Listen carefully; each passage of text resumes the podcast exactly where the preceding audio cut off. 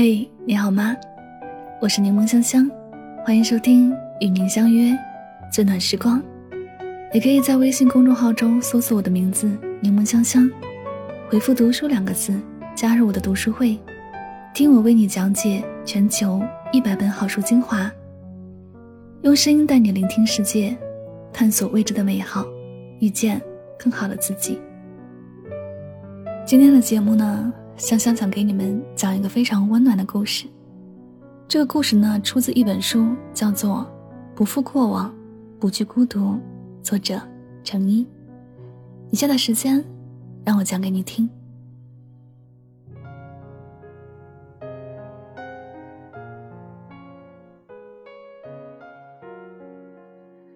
你们小时候都玩过魂斗罗吗？那是一款射击类的单机游戏。当初跟超级玛丽一样，几乎风靡了一代人的童年。当然，如果你跟我不是一个时代的人的话，那就当我没说。我小时候特别爱玩魂斗罗，我邻居家里有一台游戏机，他经常会喊我一起去玩。刚开始的时候，我玩的不好，每次跳崖总是跳不过去，轻易就挥霍掉自己的三条命。我死了以后。我的搭档可以选择用自己的一条命来换我的一条命，把我复活；也可以选择自己继续闯关。因为我实在是太菜了，所以邻居经常会选择放弃我，继续往前冲。美其名曰是想看看以后的风景，其实不过是为了甩掉我这个拖油瓶。那时候我就想着，如果有一天一个人愿意在游戏中牺牲自己的一条命来复活我。那我就一定要跟他做一辈子的好朋友。许多年以后，再提起当初的这个愿望，木子眨巴了半天的眼睛后说：“那你不得羡慕死我啊！我每次死，大华都会立刻把我复活呢。”走开。木子是我很久以前的一个听众，后来转做了我的线上文案。我们签售会的时候见过一面，小小的个子。干起事情来却是雷厉风行的样子。有回有人偷拍了我戴口罩的照片，他冲上去就把人家教训了一顿，吓得人家赶紧删除了照片。也是那个时候，我知道这个小小的身体里住着一个随时爆发的小猛兽。好在我们平时大多是网友状态，他的行为对我构不成人身威胁，而且我这人爱聊天儿，和谁都能聊个中华上下五千年。不出一晚上，就能让人家和我掏心窝，把第一次心动、第一次接吻，所有情感经历全部都心甘情愿和我掏心掏肺的说出来。大华就是我听木子说的最多的一个人，两人一个院子里，光着屁股长大的，家里知根知底，两家老爸以哥们相称，老妈都是姐姐妹妹叫个不停，按书里正常的套路。搁他俩身上就该是娃娃亲定下来，青梅竹马了。可偏偏两人从小除了能合起伙来打魂斗罗以外，其他什么都瞧不上对方。木子的游戏打的其实并不好，跟我一样，每次跳崖必死。但大华说，就是因为他打的不好，所以他才要牺牲自己来复活他，这样才能显示出自己的厉害。木子听了有些不开心。但更多的是不甘心，所以每次被大华复活，他都咬牙憋气，冲到最前面，想要证明给大华看，自己也不是什么省油的灯。无奈跳崖太多，墨子的不甘心只能自己咽回去。没过多久，两个人都成了小学生，大华被没收了游戏机，他们很快就忘记了这款游戏，但依旧打打闹闹，让整个院子都不得安宁。有一次，木子作文考试拿了全市第一，家里高兴的不行。要知道，木子从小数学成绩都是个位数上下浮动，其他科目更是不行，唯独作文好一点儿。好不容易逮着一个鼓励的机会，老妈早早就下班买了蛋糕，还准备带木子去游乐园好好放松一下。结果大华跑到木子妈妈身边吹了一下耳边风。木子妈妈脸色瞬间黑了下来，拿起鸡毛掸子追着木子满院子跑。后来木子才知道，大华把他偷偷给隔壁班班草写情书的事情告诉了他妈。那一年，木子上六年级，因为大华告密的一句话，被妈妈追着满院子打。君子报仇，一天都不能等。当天晚上，木子就把大华往女同学课桌里扔蚂蚱，吓得人家姑娘直哭的事情告诉了大华妈妈。理所当然，晚上的院子里响起了大华的惨叫声。从此，两人结下了梁子，发誓这辈子做鬼也不会放过对方。小镇地方不大，所以两个人幼儿园、小学、初中、高中都是一个学校。上大学都是在本地，共同好友不计其数，发生屁大点事儿，对方都能第一时间得知。每天一起上学，一起放学，放在青春期躁动的年纪，怎会让人想入非非？从记事开始，两个人就老被调侃成一对，有时候解释不过来，或者拒绝哪个实在难缠的求爱对象，也会顺手拿对方当挡箭牌，免费好用，谁都不介意。两个人第一次冷战是在木子高二，因为木子的初恋，初恋对象当然不是大花，是木子班上的一个小混混，学习成绩不好，抽烟喝酒打架烫头倒是样样精通。那个时候学生都喜欢看古惑仔，尤其是木子这种整天追着男生打打杀杀的女孩子。他说那天值日的时候，看着人家叼着烟，踩着夹板拖鞋，一脸全世界都欠他的样子。就觉得酷毙了，就觉得遇到真命天子了，然后是轰轰烈烈的告白，光明正大的恋爱。可惜的是，木子的初恋从操场告白到分手，只用了三天。第三天，大华到他们班门口等木子放学，看见木子挽着一个男生，木子刚说完“这是我的男朋友”，话音还没落，大华就一个拳头招呼了过去。因为这事儿，两人第一次。没一起回家。和好是在事情发生后的第三天，小混混因为搞大了隔壁班女生的肚子，家长找上门来被开除了。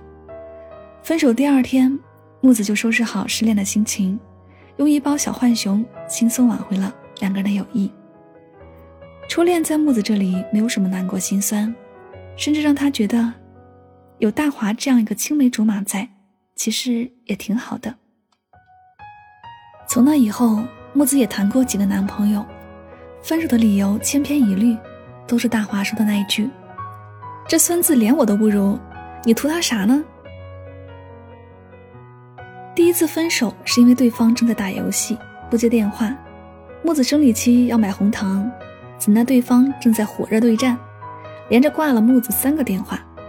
刚结束战斗过来的第一句话就是：“你知不知道我都闯到最后一关了？”木子二话没说，挂掉电话，拉黑删除，忍着肚子痛去大华家弄了杯红糖水，顺道不小心弄坏了他的游戏手柄，并且告诫他脑子里只有游戏的臭男人是不配拥有女朋友的。大华连说：“是是是，您说的都对。”手上没闲着，灌着暖水宝给木子热肚子。第二次分手。是因为对方忘记买生日礼物，最后是大华拎着蛋糕和巨型毛绒玩具到他家救场，陪他喝了一夜的酒，听他说了不下一百个生日愿望，其中一个就是不恋爱没事儿，暴富就够了。后面几个有的没的，也大多在大华的吐槽下不了了之。就这样，年仅二十四岁，正需要男性荷尔蒙浇灌的木子，有了长达三年的。空窗期。二十二岁刚毕业那一年，木子怀揣着远大的梦想去了南京。那一年里，所有工作不顺心，朋友背地里使绊子，各种糟心事儿都倒给了大华。因为怕自己的负能量传递给别人，他总觉得不管他多难堪，大华都不会嫌弃他。那段时间，一接通电话，木子就哭，一哭就是一个小时起步。也没正经解决什么问题。有一次，木子说：“我都哭成这个狗样子了，你怎么也不知道哄哄？”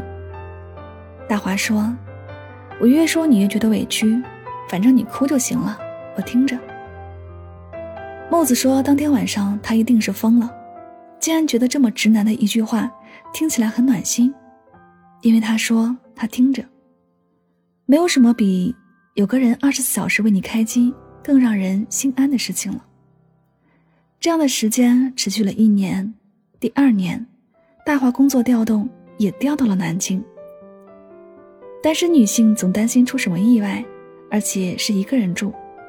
木子就是个丢三落四的主，出门买水果，把自己关在门外的事情没少干，所以理所当然，家里的备份钥匙寄存到了大华那儿，至少保证有家可归，也防止一个人死在出租屋里没人收尸。挂断电话的木子胡乱扎了一下头发，去厕所洗了把脸，洗头不可能的，化妆更加不可能的。他和大华认识二十四年，大华唯一一次见他化妆是在毕业晚会上，主持人临时拉肚子，他被拉上去救场，就那一次被大华笑了整整半年，说他还是好好当男人的好，没事干嘛学人家小姑娘涂脂抹粉，脸红的和猴屁股一样，不知道的还以为是村口唱大戏的呢。大华说了大半年，木子追着他打了大半年。每次追着打的时候，都要一再和大华强调：“你可以夸老娘素颜美，不能说老娘化妆丑，听到没？再瞎说，找不到对象你也别给我找，都给我耗着。你要是敢找，我就去给你搅黄了。你要是敢背着我找，我就去告诉他你小时候被小鸡追过小鸡的事儿。我看谁家姑娘敢要你，看谁熬得过谁。”迫于木子的淫威，大华在第二年木子生日的时候，昧着良心说了木子素颜最美，木子天下第一美的鬼话，还被强迫着听了木子本命男神许嵩的素颜单曲循环近一年，魔怔到只要一到 KTV 必点这首歌吼上两嗓子，祭奠自己被木子荼毒的青春。墙上的时钟滴答滴答走。在木子对着垃圾桶里的香蕉皮垂垂欲滴，肚子已经开始大声抗议的时候，他听到钥匙插在门里转动的声音。木子知道是大华来了，带着一大袋烧烤和几罐冰啤酒，外带半个冰西瓜。你没看错，是木子家楼下的烧烤摊，好吃料足够辣，就是不外送，就上楼几步路都不愿意。所以还是需要一个叫大华的专属外卖小哥送上来，鸡心、鱿鱼丝儿、五花肉、小腰，全是木子爱吃的，再配上一罐冰啤酒，绝了！怎么了，姑奶奶又卡稿子了？大华边说边去厨房洗了两个玻璃杯，把打开的一罐冰啤酒倒在了玻璃杯上，亮闪闪的黄色配上一层白白的泡沫，是夏天的颜色。墨子接过大华递过来的杯子，喝了一大口，后仰靠在了床边，打了一个啤酒味的嗝。写不出来，我好想谈恋爱啊，灵感都枯竭了，赶紧来个人和我谈个三天两夜，让我感受一下心动刺激，感受一下失恋的痛彻心扉啊！你不是还有灵感缪斯斗森吗？我完犊子了，我现在对着抖森的肉体都精神不起来了。怎么办啊？那你也不能在大街上随便拉个人谈恋爱啊！哎，慢点吃，谁抢你的了？不然怎么办啊？以前是我妈催我搞对象，现在连我编辑都开始催了。我要是这个月月底前再交不出稿子，我就要被夺命连环 call 了。苍天啊，赐我一个男人吧！大华轻飘飘的来了一句：“要不我试试。”据木子后来和我说，三年空床真的太可怕了。可怕的大华穿着一件那么普通的灰色 T 恤，和他说：“要不我试试。”他竟然心动了。你确定？我们约法三章，只当灵感来源，保持适当距离，一旦不合适就提前结束啊。写稿也不能影响我们的革命友谊哦。大华说：“好，都听你的。”木子从来没有想过。大华这句“我试试”，说出来鼓起了多大的勇气。在革命友谊升华的第二天，木子和大华正式开启了恋爱试验期。朋友和恋人的区别对待的第一步，从不起头，直接到画一个亲妈都认不出来的妆，不管粉底液多贵，反正是怎么好看怎么来，毕竟也是失业男友。为了找到创作灵感，总要提前进入一下角色才行。大华倒还是老样子，一件白色背心，一条破洞牛仔裤，就是头发比昨天短了些，更利索了些。脚上的帆布鞋比昨天更白了些。见面的地方很没有心的约在了木子家楼下。大华等了五分钟，揣着钥匙不能上楼，直接找人的感觉有那么一点难受。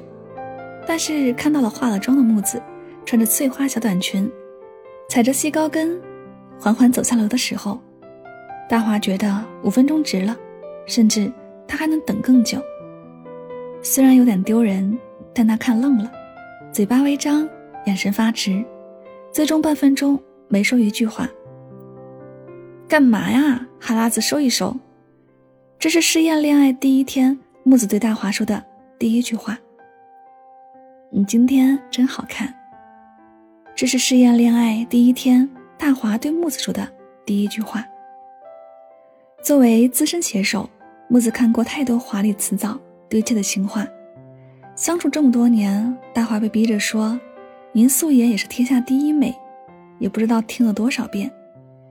这种一反常态的、直接的、一脸认真的、直勾勾的看着你，对你说的“你今天真好看”，乍一被木子听到，那一刻，他觉得新书最经典的台词有了。心里这么想，嘴上木子可没有放过他，一把拉过他，扭头说了句：“得了吧你！”就急急忙忙的朝前走了。恋爱打卡第二站。毫无意外，选择了楼下步行五十米就到的咖啡厅。鉴于恋爱关系，木子只点了平时的半份食量，假装矜持。鉴于多年好友关系，大华最终把自己的半份意大利肉酱面尽数贡献给了木子，明显就没有填饱的胃。看着木子吃饱后开始呆呆的，反应稍显迟钝的时候，大华确认他饱了，可以进入下一个阶段了。恋爱试验日的第三个场景，选在了木子家附近一百米的私人影院，放着木子家超大屏的投影不看，跑出来给别人贡献收入。大华表示很委屈，但毕竟恋爱第一天也不能去家里，节奏太快，所以只能默默接受。到地方的时候，木子才感慨，外面果然没有家里好。两个人选完零食进入房间，还要等工作人员过来调试设备。两人理所当然进入了情侣之间的非正常聊天模式。恋爱总不能只聊家长里短，这么没有挑战性的问题，第一道送命题留在了前任。可惜大华没有前任，说出去别人可能都不相信。这个二十六岁的有房有车有存款的有为青年，是个二十六年恋爱经验为零的老处男。唯独一个木子知道的，除了他以外的女性。是大华的相亲对象，所以话题同步到了相亲对象身上。你上次相亲怎么样？我陪他逛街，逛到精品店，他掉头就走了。为什么呀？其实也没什么，我当时想着你前一天晚上说腰疼，我就想买个垫子给你垫着。你没说是买给我的吧？我说了。好吧，你注定孤独。但木子心里还是莫名的感到欣慰了，毕竟大华是他最好的朋友，大华不会见色忘友，这个事情真的太重要了。结束了非常没有参考价值的前任话题，工作人员也调试完了设备，让木子选片儿，因为是私人影院，都是上映很久的电影。因为聊到了前任，所以那天选的片子，应景的选了《前任攻略》，剧情跌宕起伏，有笑有泪。大华还是和以前一样，抱着爆米花桶举了大半场，期间不时的在木子探头过来的时候，非常自觉的递上冰可乐。所有流程都和往常他们每一次出门看电影一样，电影也慢慢的接近了尾声。只是在电影的最末尾，当罗西在婚礼上对着孟云喊出那句“你有没有爱过我”的时候，大华在黑暗中摸索着，抓住了木子的手。故事戛然而止。然后呢？你答应了吗？我急忙问。木子后面的话还没有说出口，电话响了，是一个男生。我没听清楚电话那头说了什么，只看清了昏黄灯光下木子接电话时候的一脸娇羞，一直嗯嗯啊啊。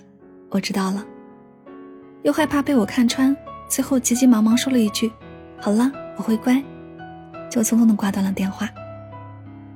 从这个平时满口脏话的人说出那句“我会乖”的时候，我就知道他已经找到那个对的人了。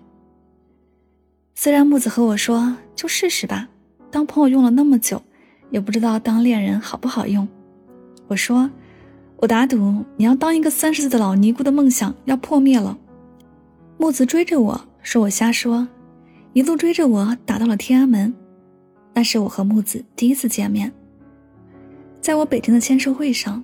那时候是我第一本书，我想送你一颗黑凤雷。我们一群人在簋街吃了一整晚的火锅，所有人都喝了冰啤酒，唯独木子的被我换成了常温。当天晚上，我们吃到了凌晨四点。抱着粉丝送的花，我们一直从簋街走到了天安门。我走路快，平时基本都走在最前头，唯独那天我走得慢，因为木子腿短。也是那一次的路上，他和我讲了这一个长达二十五年的故事，绘声绘色，手舞足蹈。做电台这么多年，听了太多人的爱情故事，身边的朋友。也习惯有什么情感问题找我倾诉。大家都说我叫陈半仙，不送子，但说姻缘，一说一个应验。木子也没有例外。在他们确定关系的第二年，我刚好出差去南京，木子尽地主之谊，携家属和我吃了顿饭。木子说，他和大华准备结婚了。我问他，之前还不和我说，只是试试吗？都认识二十几年的人了，要在一起早在一起了，怎么可能看着你找男朋友他还那么难定？现在怎么了？破功了？你不是说全世界男人都死光了，你也不会因为要繁殖后代，继承人类文明和他在一起吗？他说，那时候哪知道他背后藏着这么多心思啊？我说，那现在呢？木子娇羞的低头一笑说。现在知道了，以前是他给我唱的恋人未满，现在是他教会我恋人要满。看着从洗手间回来，下意识的就把木子搂到怀里的大华，我就知道，他说的是什么意思了。真正喜欢一个人，就算嘴巴不说，肢体语言也会告诉你，他对你有多在意。我没告诉木子，那次他来北京见我的前天晚上。我就收到了一个微博，名字叫做“木子的大华”的兄弟给我发了一条很长的私信，他告诉我，木子生理期了，让我一定要看好他，不要让他偷喝冰可乐和冰淇淋。我调侃他为什么喜欢了这么久还不和木子说，大兄弟练潜水的呀，挺能憋的呀。大华那天回我的话，我到现在都还记得。准备打包发给木子，当做我的份子钱。大华说，以前觉得他能找到一个比我对他更好的，也挺好的。后来发现交给谁我都不放心。我知道他不确定，所以在保证他不受伤害的情况下，让他去闯。反正我不急，乌龟都能追上兔子，一辈子那么长，我总能等到他。是啊，乌龟都能追上兔子。你凭什么觉得你追不上你喜欢的人？但是大华忘了，龟兔赛跑的那一次是兔子放水，在到达终点之前睡觉了。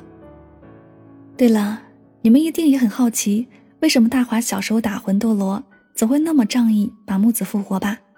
这个问题我问过他，他回答我说：“因为我想他能在我身边待得久一点啊。”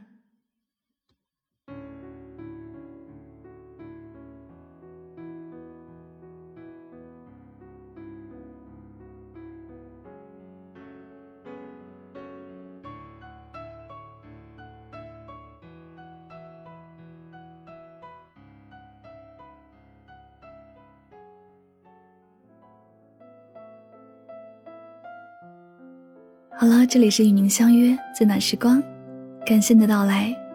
听完今天这个故事，是不是感觉到非常的温暖呢？你的身边有没有这样一个青梅竹马、两小无猜的发小呢？从小时候一直到长大，他一直陪在你的身边，默默无闻，关心着你。有一种爱一直放在心底，不曾言说。但是，有些爱，我想，不需多言，通过行动就能够感受出他对你的这份真情。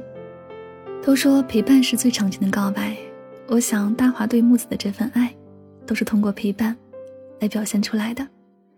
希望我们的身边也能有一个愿意陪伴你，一直走下去的人。好了，节目的最后呢，又到了我们今天的好书推荐时间。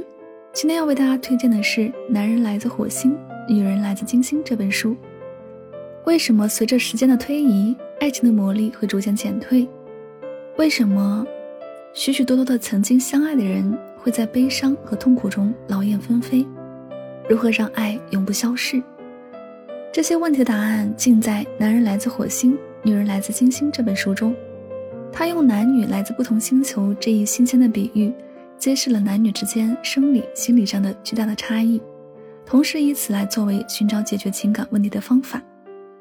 作者约翰·格雷用了整整七年的时间，咨询调查了两万五千人，创作出了这本迄今为止世界上最著名的两性情感关系图书。如果你正面临着情感问题，想要让自己的恋爱、婚姻更加美满幸福，那么一定要读一读这本书。柠檬香香读书会本期更新的这本书呢，就是《男人来自火星，女人来自金星》。听我为你解读书中的精华，还等什么？赶紧关注微信公众号“柠檬香香”，回复“读书”两个字，我在读书会等着你哦。好了，以上就是今天节目的所有内容了，感谢你的聆听，我们下期再会，祝你晚安，好梦。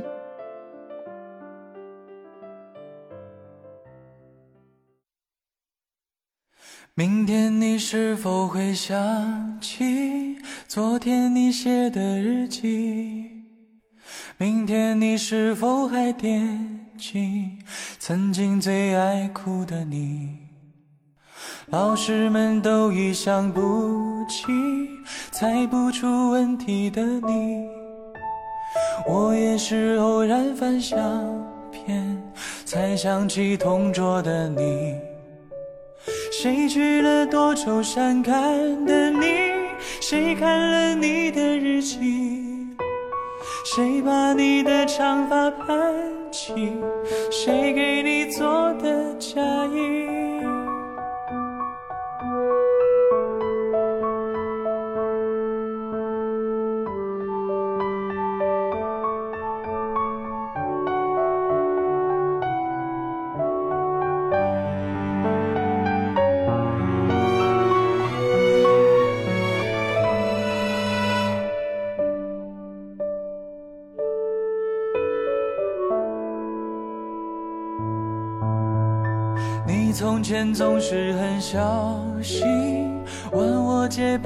半块橡皮。你也曾无意中说起，喜欢跟我在一起。那时候天总是很蓝，日子总过得太慢。你总说毕业遥遥无期，转眼就各奔东西。谁遇到多愁善感的你？谁安谁看了我给你写的信？谁把它丢在风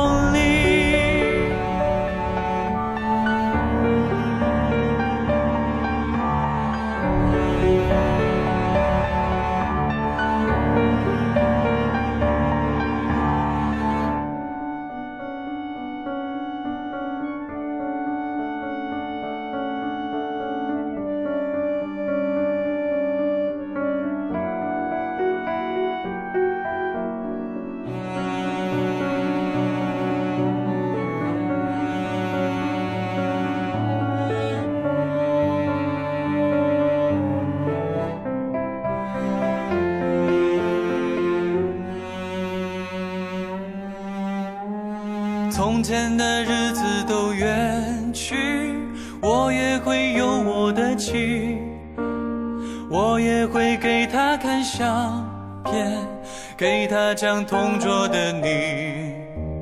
谁娶了多愁善感的你？谁安慰爱哭的你？谁把你的长发盘起？谁给你做的嫁衣？